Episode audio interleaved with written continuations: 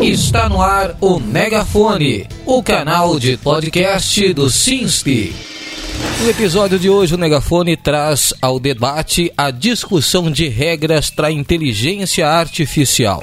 Mas por que há tanta preocupação na sua regulação? Que tipo de risco ela pode trazer aos usuários? Para entender melhor sobre esse tema, a professora da Faculdade de Direito de Ribeirão Preto da USP, Cristina Godoy, e o professor da Faculdade de Filosofia, Ciências e Letras de Ribeirão Preto, também da Universidade de São Paulo, Evandro Ruiz, comentam sobre o assunto. Fique sintonizado com a gente. Você está ouvindo o Megafone.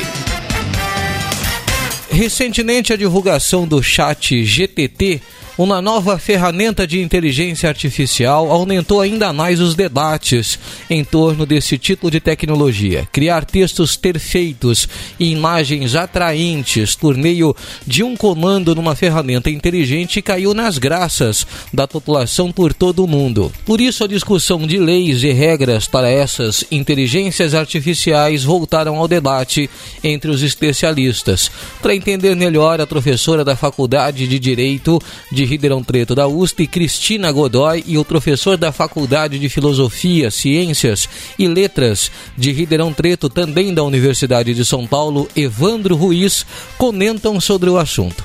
Atualmente existe um arcabouço de leis que podem ser usadas para regulamentar essas tecnologias, porém algumas delas apresentam lacunas que precisam ser preenchidas, explica a professora Cristina. Eu vejo hoje um debate muito grande na, em relação regulação da inteligência artificial. E quando a gente fala de regulação jurídica, a gente precisa pensar em dois modelos, né? É o preventivo e o reativo. O preventivo é aquele que a gente tenta ser cautelar e prever possíveis potenciais danos que a inteligência artificial pode causar e, portanto, regular com o objetivo de evitar que esses danos ocorram. E o reativo é aquele que após os danos ocorrerem, a norma busca recompor né, as partes para uma situação como era antes do dano ocorrido. Né? Então é uma reação do direito. O que a gente pode ver é que a gente tem normas jurídicas que podem dirimir alguns problemas, alguns casos que surgem em virtude do uso da inteligência artificial, aplicações, sistemas. A gente tem a Lei Geral de Proteção de Dados, o Marco Civil da Internet, nós temos a legislação legislação sobre propriedade intelectual, o Código de Defesa do Consumidor, o Código Civil. Então é um arcabouço relativamente vasto e adequado para dirimir a maior parte dos casos. Só que existem lacunas. A gente está numa fase agora de identificação dessas lacunas, o que, que não é suficiente, para aí sim a gente pensar o que, que a gente deve regular, mas para não ter uma sobreposição com as outras normas. Assim não vai ficar uma legislação muito repetitiva e acaba esvaziando o próprio objetivo da norma. Então, o importante é fazer uma revisão da nossa legislação e analisar o que os casos que estão surgindo, que a gente tem hoje, o que, que o direito não tem como normas, instrumentos, princípios, enfim, ferramentas jurídicas necessárias para resolver da forma adequada esses problemas. Então, esse é o momento atual.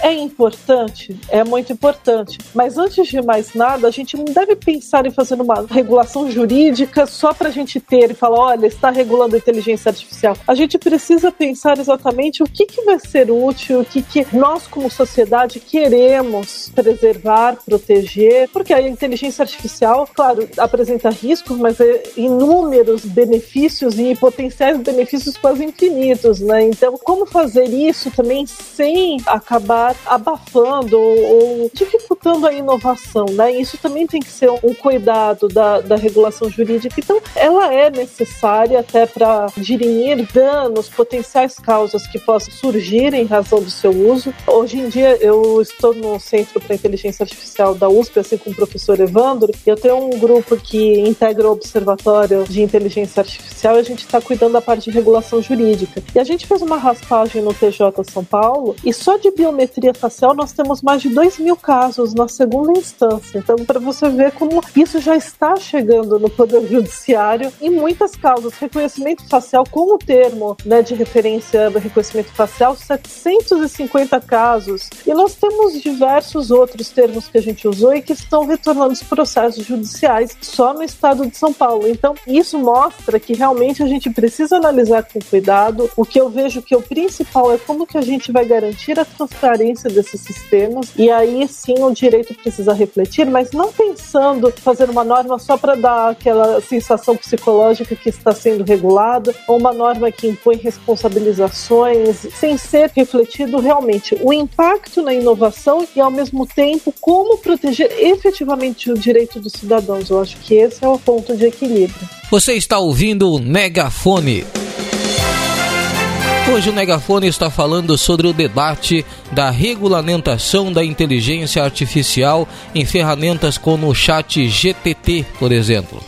E na discussão do tema, vamos ouvir o que o professor Ruiz tem a dizer sobre a independência da computação no campo do direito do indivíduo, analisando o envolvimento da tecnologia nos diversos aspectos do nosso cotidiano. Contextualizando, a computação hoje não é mais tão independente assim do direito como já foi no passado, né? Porque a computação hoje está envolvida em quase todos os aspectos da vida cotidiana nosso, né? A gente usa o telefone celular e ele é um belo exemplo de computação para mais diversos fins, né? Desde da conversa que a gente tem em família, né? Até para se direcionar no trânsito, enfim, são várias utilidades. Então, esse relacionamento hoje da computação com o direito não é mais essa independência que as pessoas da computação realmente podem ter uma ideia hoje e colocar em prática amanhã. Mesmo porque a tecnologia ficou muito complexa e hoje a gente precisa de muito recurso para movimentar qualquer pequeno sistema, né? Agora, uma coisa ainda fica das pessoas da computação, que é o lance da regulação. Em geral, o profissional da, da engenharia, da computação, enfim, a pessoa que está ali mexendo com a máquina, ele não gosta muito ou teme um pouco esse termo regulação, né? Porque ele vê como uma ingerência na tecnologia, na capacidade dele. Mas não é isso que a gente tem que pensar. A gente não tem que pensar com os olhos da tecnologia. A gente tem que pensar com um olho de humano. O que o humano, naquela capacidade dele de pensar, de abstração, de construir, o que ele pode fazer com aquela tecnologia, né? Então não é um cerceamento, um freio na tecnologia. Assim, são eventualmente contornos, barreiras que a gente, como indivíduo, construtor ou partícipe daquela tecnologia, tem que pensar em obedecer para que aquilo ali entre na sociedade de uma maneira construtiva. Então, outro dia eu estava pensando num exemplo assim, né? Eu, eu sou ciclista, né? Então a bicicleta está aí há muitos anos como meio de transporte, né? Todo mundo usa, já andou de bicicleta pelo menos uma vez na vida, né? E a coisa estava bem, né? Até que vieram as bicicletas elétricas, né? E a gente sabe hoje que você pode colocar um motor numa bicicleta elétrica e essa bicicleta atingir uma velocidade de dezenas, centenas, eventualmente até, imagino eu, 100 km por hora, né? Mas isso é uma bicicleta elétrica?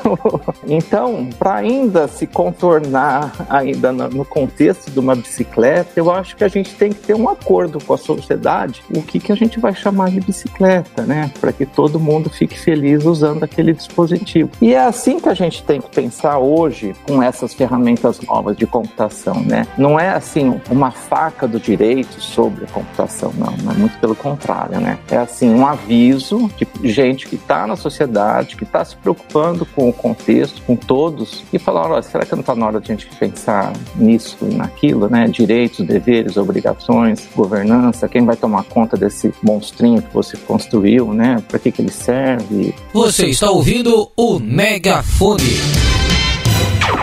No episódio de hoje, o Megafone falou sobre o debate da regulação da inteligência artificial e por que há tanta preocupação em criar regras e leis para ela. Falou sobre o tema a professora da Faculdade de Direito de Ribeirão Preto da USP, Cristina Godoy, e o professor da Faculdade de Filosofia, Ciências e Letras de Ribeirão Preto, também da Universidade de São Paulo, Evandro Ruiz. Os professores deram entrevista ao USP Analisa. O programa é uma produção conjunta da Rádio USP Ribeirão Preto e do Instituto de Estudos Avançados Polo Ribeirão Preto da USP, com apresentação e edição de Thaís Cardoso. E termina aqui o Megafone, o canal de podcast do Sinst dessa sexta-feira, 28 de julho de 2023. E siga o sindicato nas redes sociais, no Facebook, no Twitter e no Instagram pelo arroba Oficial e no YouTube pelo Sinst Oficial. Aproveite e faça o seu cadastro para receber os boletins informativos do Sinst pelo WhatsApp, mandando um Quero Ficar Informado para 11 9 8932 9730. No Telegram, o ouvinte pode buscar na ferramenta como Sinste Oficial Notícias ou ainda receber as informações por e-mail através do site do sindicato sinste.org.br. Curta, comente e compartilhe para ficar informado e saber tudo o que está acontecendo na categoria. Você ouviu o Megafone, o canal de podcast do Sinste.